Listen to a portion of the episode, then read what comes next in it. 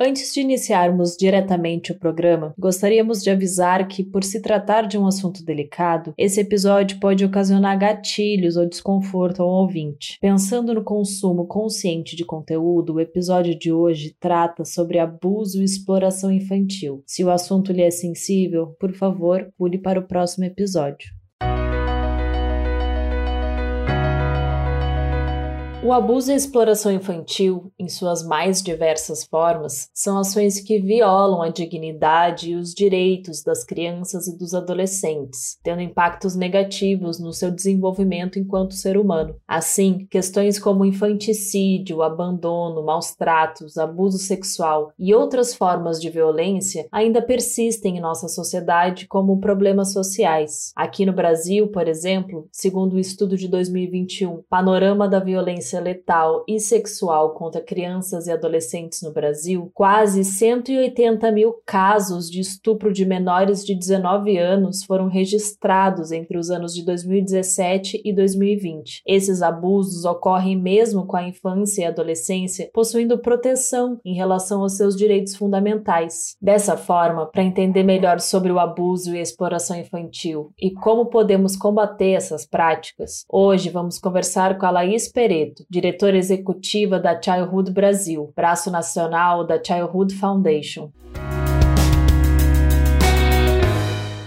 Olá, Laís. Muito obrigada por participar e contribuir aqui com a gente no projeto Equidade. Oi, Flora. Prazer enorme estar aqui. Depois de alguns contratempos, finalmente a gente conseguiu, né? Obrigada, Laís, por estar aqui. Laís, o que é exatamente abuso infantil e quais as suas formas? O abuso sexual infantil é uma das formas de violência sexual contra crianças e adolescentes. Existem diversas formas de violência, Flora. Existe a física, a psicológica, a negligência e a violência sexual é uma delas delas. Conceitualmente, a violência sexual é dividida em duas formas: o abuso sexual e a exploração sexual. A exploração é a prática sexual que envolve uma troca, similar a um comércio. Não precisa necessariamente ser um pagamento mediante dinheiro. Pode ser uma troca por uma bicicleta, por um par de tênis ou até por uma carona, um prato de comida. Mas é importante, assim, conceitualmente, a gente entender que a exploração está relacionada a, essa, a esse conceito de troca. E já o abuso, não. O abuso é uma relação que acontece apenas para satisfazer sexualmente um adulto, que invariavelmente está numa situação de poder. Tem mais poder físico, psíquico e social que a criança e o adolescente, e é justamente esse desbalanço de poder que faz com que as crianças e adolescentes estejam numa situação de maior vulnerabilidade, né? E a partir desse poder, o abusador usa táticas diversas, como ameaças, sedução e até mesmo coação. Frequentemente ele joga a culpa na vítima. Porque a criança se sente envergonhada, culpada, com medo, a vítima acaba se calando, não tem coragem de contar o que está acontecendo. E esse crime é muito perverso porque ele envolve também um tabu, um tabu de toda a sociedade, né? E esse silêncio é um dos principais desafios que a gente tem para acolher e cuidar das vítimas. Para você ter uma ideia, a gente estima que apenas 10% dos casos de abuso sexual são denunciados. Por isso é tão importante a gente falar sobre esse tema, para gerar consciência sobre o problema e tirar as crianças e adolescentes dessa situação. Entre os tipos de abuso, o mais comum é o abuso intrafamiliar. Nesses casos, o abusador é alguém que a criança confia e que tem algum vínculo afetivo com ela. Nos casos de abuso extrafamiliar, ele geralmente é praticado por uma pessoa próxima da criança e do adolescente, vizinhos, amigos da família, educadores, médicos, treinadores, líderes religiosos, enfim, alguém que também é, está participa do círculo social próximo da criança. Mas é importante ressaltar que o abuso sexual pode acontecer com ou sem o contato físico. Falas erotizadas, por exemplo, carícias inadequadas e até exibição de material pornográfico também são formas de abuso. E diferente da exploração sexual, que tem uma relação direta com vulnerabilidade socioeconômica, o abuso acontece em todas as classes sociais. E adolescentes também podem ser agressores sexuais em relação às crianças. Quando isso acontece, importante é lembrar que há medidas socioeducativas para responsabilizá-los. E para fechar essa pergunta, eu também queria ressaltar que um suposto consentimento da criança ou do adolescente com um ato sexual não deve ser considerado nunca, uma vez que a sua autonomia para consentir ainda está em processo de formação. Obrigada, Laís. Muito importante a tua fala. Quais são os aspectos que essas práticas podem ter no desenvolvimento pleno das crianças e dos adolescentes? Vocês devem se lembrar daquele caso que foi muito falado em 2020 na mídia, daquela garota do Espírito Santo que tinha apenas 10 anos na época. Ela era abusada pelo tio desde os 6 anos. Esse caso real exemplifica os danos físicos e psicológicos que uma criança ou um adolescente pode sofrer. Não sei se vocês lembram, mas a, a avó só descobriu a violência porque a menina se queixou de dores abdominais e, e foi levada ao hospital. E lá descobriram que a menina estava grávida. Além de tudo que ela já tinha sofrido, né? Foram quatro anos de abuso. Depois ainda descobriram que outros membros da família também haviam cometido abuso contra ela. Essa menina ainda foi revitimizada pelo sistema. Não sei se vocês lembram, não queriam deixá-la exercer um direito legal, que era o aborto no caso de estupro. Ela foi criminalizada por um grupo de manifestantes chamaram ela de assassina, enfim, foi um, houve um movimento importante no qual até o nome dela foi exposto. Me chamou muita atenção isso. Durante todo esse tempo, essa menina esteve agarrada com uma girafinha de pelúcia, silenciosamente mostrando que ela era apenas uma criança e queria essa infância de volta, né? Então, eu acho que é, é, emblemático e esse caso mostra bem como um abuso impacta tanto fisicamente como, como psicologicamente é, uma criança, um adolescente, que estão em condições muito peculiares de desenvolvimento. E esses danos são muitas vezes irreversíveis, né? Por se constituir um ato violento e invasivo, essa violência interfere diretamente no desenvolvimento emocional, psicológico, físico e, e muitas vezes vezes, da própria sexualidade saudável da criança e do adolescente. As consequências, logicamente, variam de acordo com a extensão do abuso, desde quando a criança ou o adolescente está sofrendo essa violência, quem é o autor, por quanto tempo a vítima foi submetida a essa situação até ser resgatada. São diversos fatores, mas sem dúvida o abuso sexual na infância pode levar problemas de saúde física e mental. Eu trouxe alguns casos aqui para exemplificar as consequências físicas físicas, né? E um deles é esse clássico, a gravidez indesejada, dilacerações. Não sei se vocês, semana passada, também foi noticiada na mídia a morte de um bebê de um ano que foi dilacerado, literalmente. Doenças sexualmente transmissíveis também são consequências físicas e até automutilação. E a lista de consequências de saúde mental e emocional também é extensa. Alguns exemplos são depressão, medo e ansiedade, evasão escolar, maiores riscos de suicídio, maiores riscos de uso de drogas e, e, álcool e exploração sexual, por exemplo. A criança que é abusada ela tem muito mais chance de ser explorada também posteriormente e por aí vai. Na grande maioria das vezes, o abuso não deixa marcas físicas. 85% das vezes ele não deixa marca física nenhuma, mas provoca um sofrimento psicológico até mesmo anos depois da violência ter acontecido. O ponto central aqui é que quanto mais experiências adversas na infância, maior a probabilidade de atrasos no desenvolvimento e problemas físicos e mentais no futuro. A infância é o chão que a gente pisa, o resto da vida é a base. É fundamental preservar essa fase da vida. Laís, pensando no abuso infantil especificamente, como a legislação nacional combate esse tipo de crime? Ah, obrigada pela essa pergunta. Mas antes de eu responder a pergunta em si, eu queria é, comentar sobre o índice que chama Out of the Shadows Fora das Sombras. Foi criado pela Economist com apoio da Childhood Global, né? E esse índice examina como diversos stakeholders estão respondendo à ameaça do abuso e da exploração sexual de crianças e adolescentes em 60 países. O Brasil ocupou na última pesquisa o 13º lugar. A última pesquisa foi em 2019. Esse ano a gente vai ter uma outra. Que é uma posição relativamente boa, né? E mas veja que a resposta ela é avaliada com na base de quatro pilares: é ambiente, o sociocultural, né? É, e nesse, nesse item especificamente a gente ficou abaixo da média. Enquadramento jurídico é um outro pilar, e a gente ficou muito bem posicionado, foi uma posição confortável acima da média. O outro pilar é o compromisso e a capacidade do governo de responder ao problema. Aqui a gente ficou muito abaixo da média, né? É, é curioso, porque a gente tem um bom enquadramento jurídico, mas faltam políticas públicas para implementar essas leis, né? E o último pilar é o engajamento da indústria, mídia e a sociedade civil, que aqui foi a nossa melhor nota, acima da média. A gente tem um engajamento muito bom. Dito isso, é, nós vemos que é, nós temos um conjunto de leis bom, parrudo, sofisticado, robusto, mas a gente precisa fazer com que essas leis sejam cumpridas, né? A resposta legal para o abuso ela está respaldada principalmente no Estatuto da Criança e do Adolescente e no Código Penal. Por um lado, a legislação é clara e avançada ao declarar que crianças e adolescentes são prioridade absoluta na garantia dos seus direitos e devem estar a salvo de qualquer tipo de violência. O abuso sexual normalmente deriva ou vem acompanhado de outras violências ou violações. Isso é muito comum. É difícil a gente ver uma violência isolada. Normalmente elas convertem. É um ambiente onde acontece uma violência, acontecem várias. Se a lei fosse cumprida à risca, crianças e adolescentes teriam condições plenas para não estarem nessa situação. É isso que eu quero dizer aqui num podcast aí que é, tem à frente o Matos Filho, então acho importante é, a gente entender que o ordenamento jurídico é bom, mas o cenário de violência sexual seria muito menos sombrio e com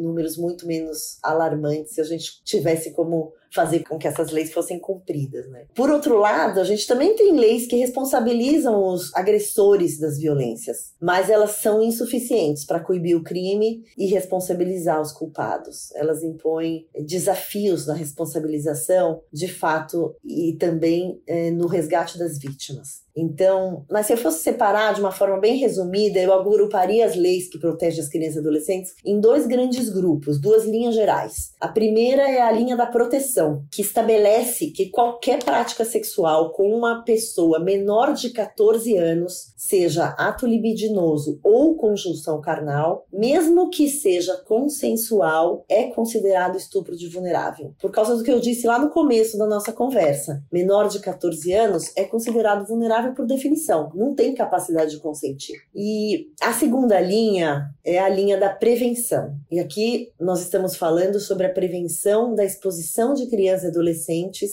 em materiais pornográficos e a responsabilização de quem a pratica. A lei busca proteger a criança sobre o aliciamento ou assédio por intermédio de meios de comunicação. Ela proíbe a posse, guarda, troca, comercialização de materiais pornográficos e também proíbe a utilização de crianças e adolescentes em cenas de sexo explícito. Eu também gostaria muito de falar sobre a Lei 3.431, que nós ajudamos a redigir e aprovar lá em 2017 e que busca acabar com a revitimização das crianças e adolescentes que são vítimas ou testemunhas de violências, em especial a violência sexual. Mas talvez a gente possa deixar isso para um próximo podcast, porque é, estamos trabalhando muito para que essa lei seja implementada na sua integralidade. Temos obtido resultados notáveis, mas é um caminho árduo e, e, contínuo. Envolve muitos atores em esferas diferentes: o judiciário, a rede de educação, o conselho tutelar, a rede de saúde, polícia. Então, se um outro dia vocês quiserem me convidar, convidar a nossa equipe aqui para contar um pouquinho sobre a implementação dessa lei, a gente vai ter o maior prazer. Laís, qual é a diferença entre ato libidinoso e conjunção carnal? A conjunção carnal é uma relação que envolve necessariamente a penetração. E o ato libidinoso, não, o ato libidinoso pode ser passar a mão nas partes íntimas, pode ser falar palavras de cunho sexual,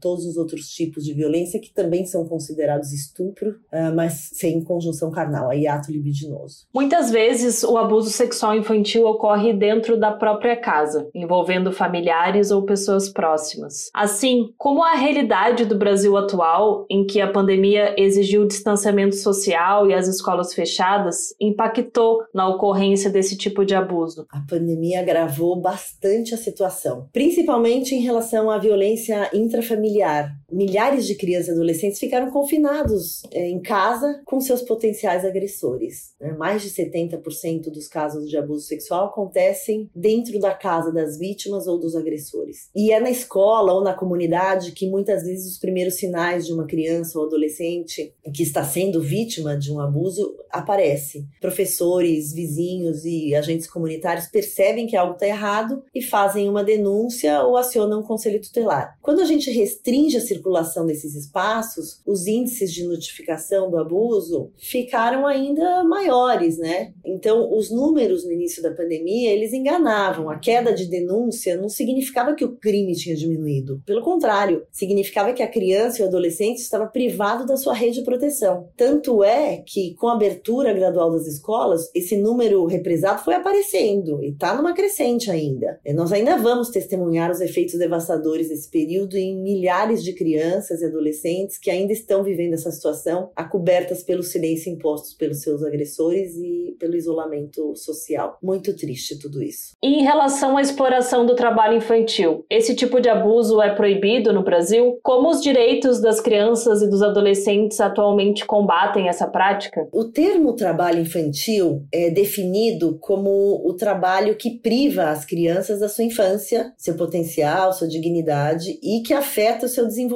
físico e mental. De uma forma geral, são trabalhos perigosos, prejudiciais ou que estão na lista da OIT, que é a Organização Internacional do Trabalho, uma lista que ela chama de piores formas de trabalho infantil. E o que é que a OIT considera como piores formas de trabalho infantil? Escravidão, trabalho forçado, tráfico de pessoas, utilização de crianças e adolescentes em conflitos armados, tráfico de droga e a exploração sexual. Importante notar até que aqui no Brasil a prostituição é uma profissão legalizada, desde que seja praticada por adultos e sem agenciamento, né, cafetinagem. O crime é a exploração sexual de crianças e adolescentes. E a gente não usa o termo prostituição infantil, a gente usa o termo exploração sexual, de novo pela mesma questão. A gente não está falando de profissionais do sexo, a gente está falando de crianças que foram arrancadas dos seus direitos que não estão fazendo cumprir os direitos que são previstos para ela no ECA. O nosso Estatuto da Criança e do Adolescente, ele estabelece que é proibido o trabalho de menores de 16 anos no Brasil, mas admite uma exceção de 14 a 16 anos na condição de aprendiz, desde que o acesso e a frequência na escola não sejam prejudicados. Vocês devem ter menores aprendizes aí na Matos Filho, na Cívicos, muito comum nas grandes empresas. Entre 16 e 17 anos, há uma permissão parcial, com exceção de atividades noturnas, insalubres, perigosas ou penosas, né, que possam prejudicar a formação intelectual, psicológica e social do adolescente. Então, essas são as regras sobre o trabalho infantil de uma forma geral. Laís, esses problemas sociais não são novos, mas ainda não conseguimos eliminá-los da nossa sociedade. Segundo o Ministério da Mulher, da Família e dos Direitos Humanos, o Brasil possuía 1,8 milhão de crianças e adolescentes em situação de trabalho infantil no ano de 2019. Sendo assim, para você, por que isso ainda é uma realidade e o que precisa ser feito para que esse e outros tipos de abuso deixem de existir? Tanto as causas como as soluções passam por todos nós. Tenho certeza aqui que a nossa audiência, a maior parte da nossa audiência, já esteve de férias ou mesmo a trabalho numa viagem, numa praia paradisíaca e se deparou com uma menina muito nova, com um adulto muito mais velho, num programa que tinha claramente uma conotação sexual. Tenho certeza que a maior parte já presenciou isso. É um caso clássico de exploração sexual no turismo. E quantos de nós denunciou essa situação de violência? Quase ninguém, certeza.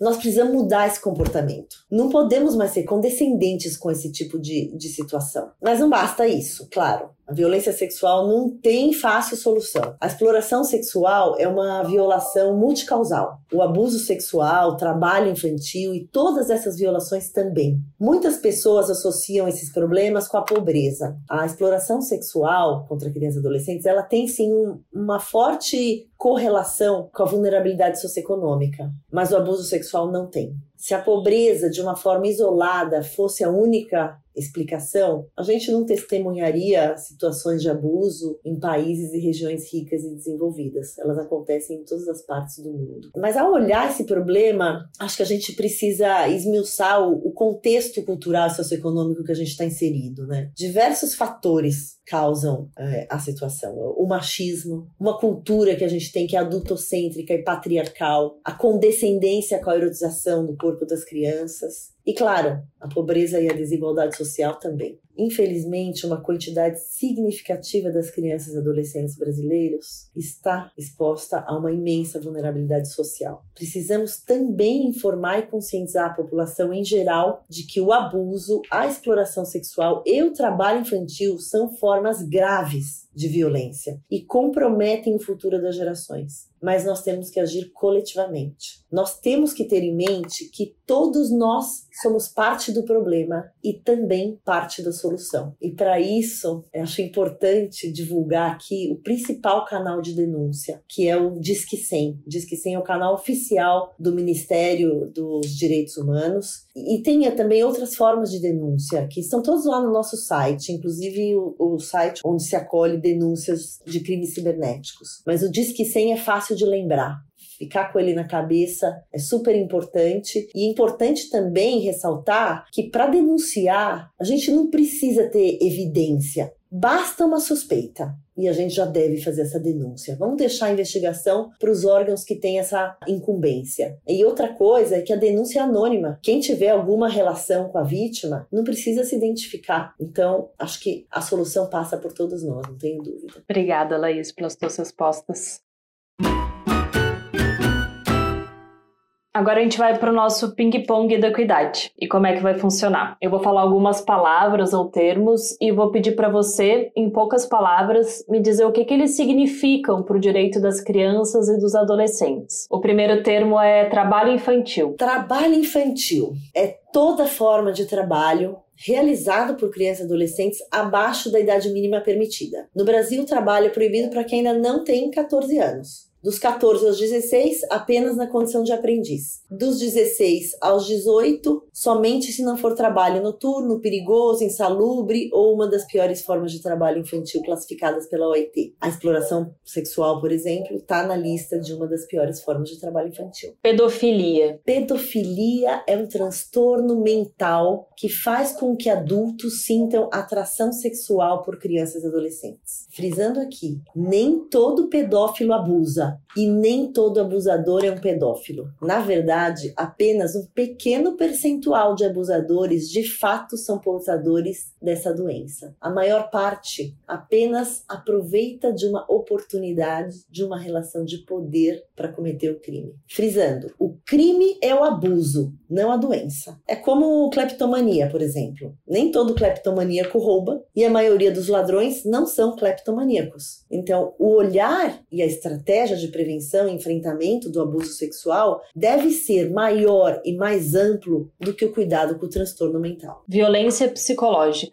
A violência psicológica se manifesta por meio de atitudes, palavras e ações dirigidas a meninos e meninas que têm o intuito de envergonhar, censurar é, e pressionar de forma persistente. Pode ocorrer por meio de ameaça, humilhação, agressão verbal, chantagem, desvalorização, rejeição e por aí vai. Sempre que há uma violência, há uma relação desigual de poder entre adultos e crianças e adolescentes, deixando as crianças e os adolescentes muito mais frágeis e vulneráveis. Muito bem, muito obrigada, Laís. Eu tenho certeza que agora ficou bem mais fácil de entender o que é o abuso infantil e a exploração das crianças e dos adolescentes. Quais são os seus impactos para esses indivíduos e para a sociedade? Flora, muito obrigada. Em nome da Childhood Brasil, agradeço o espaço. A gente tem como principal missão fazer o enfrentamento da violência sexual contra crianças e adolescentes. E a gente sabe que a comunicação é a melhor arma para a gente enfrentar o problema. A gente precisa passar informação para o público em geral. A gente precisa derrubar alguns tabus. Então, esse espaço que vocês nos deram realmente ajudam demais. E se vocês quiserem ainda contribuir um pouco mais, sigam a gente nas redes sociais, no, no site. Lá a gente tem muito conteúdo, muita informação, inclusive sobre canais de denúncia. É, e a gente fica à disposição aí para gerar conteúdo e, e tirar dúvidas. is A conquista e a consolidação do direito das crianças e adolescentes, mesmo sendo um grande avanço para a proteção desse grupo, não conseguiu eliminar práticas abusivas. Isso significa que a erradicação de qualquer tipo de abuso e exploração infantil ocorre não só com o reconhecimento dessas ações como crime, mas exige também a participação ativa de toda a sociedade na fiscalização e execução de medidas de combate contra essas práticas. Uma das formas de contribuir para isso é diminuir diminuir as situações de vulnerabilidade das crianças e adolescentes, como o abandono e a negligência, que acabam colocando esses indivíduos em maiores riscos de abuso. Um dos mecanismos existentes no Brasil para lidar com situações como essa do abandono é o acolhimento institucional. E por isso, na semana que vem, a gente volta com mais um episódio da Equidade, para falar mais sobre como isso é feito aqui no país. Por hoje, ficamos por aqui. Agradecemos a Laís pela participação e esperamos que você tenha gostado desse episódio. Ele é um dos vários conteúdos que produzimos no Projeto Equidade, uma parceria entre o Instituto Matos Filho, o Politize e a Cívicos. Além desse podcast, você também pode conferir os nossos conteúdos em formato de texto e de vídeo. Acesse a página do projeto no portal do Politize e confira tudo o que você precisa saber sobre os direitos humanos. Até a próxima!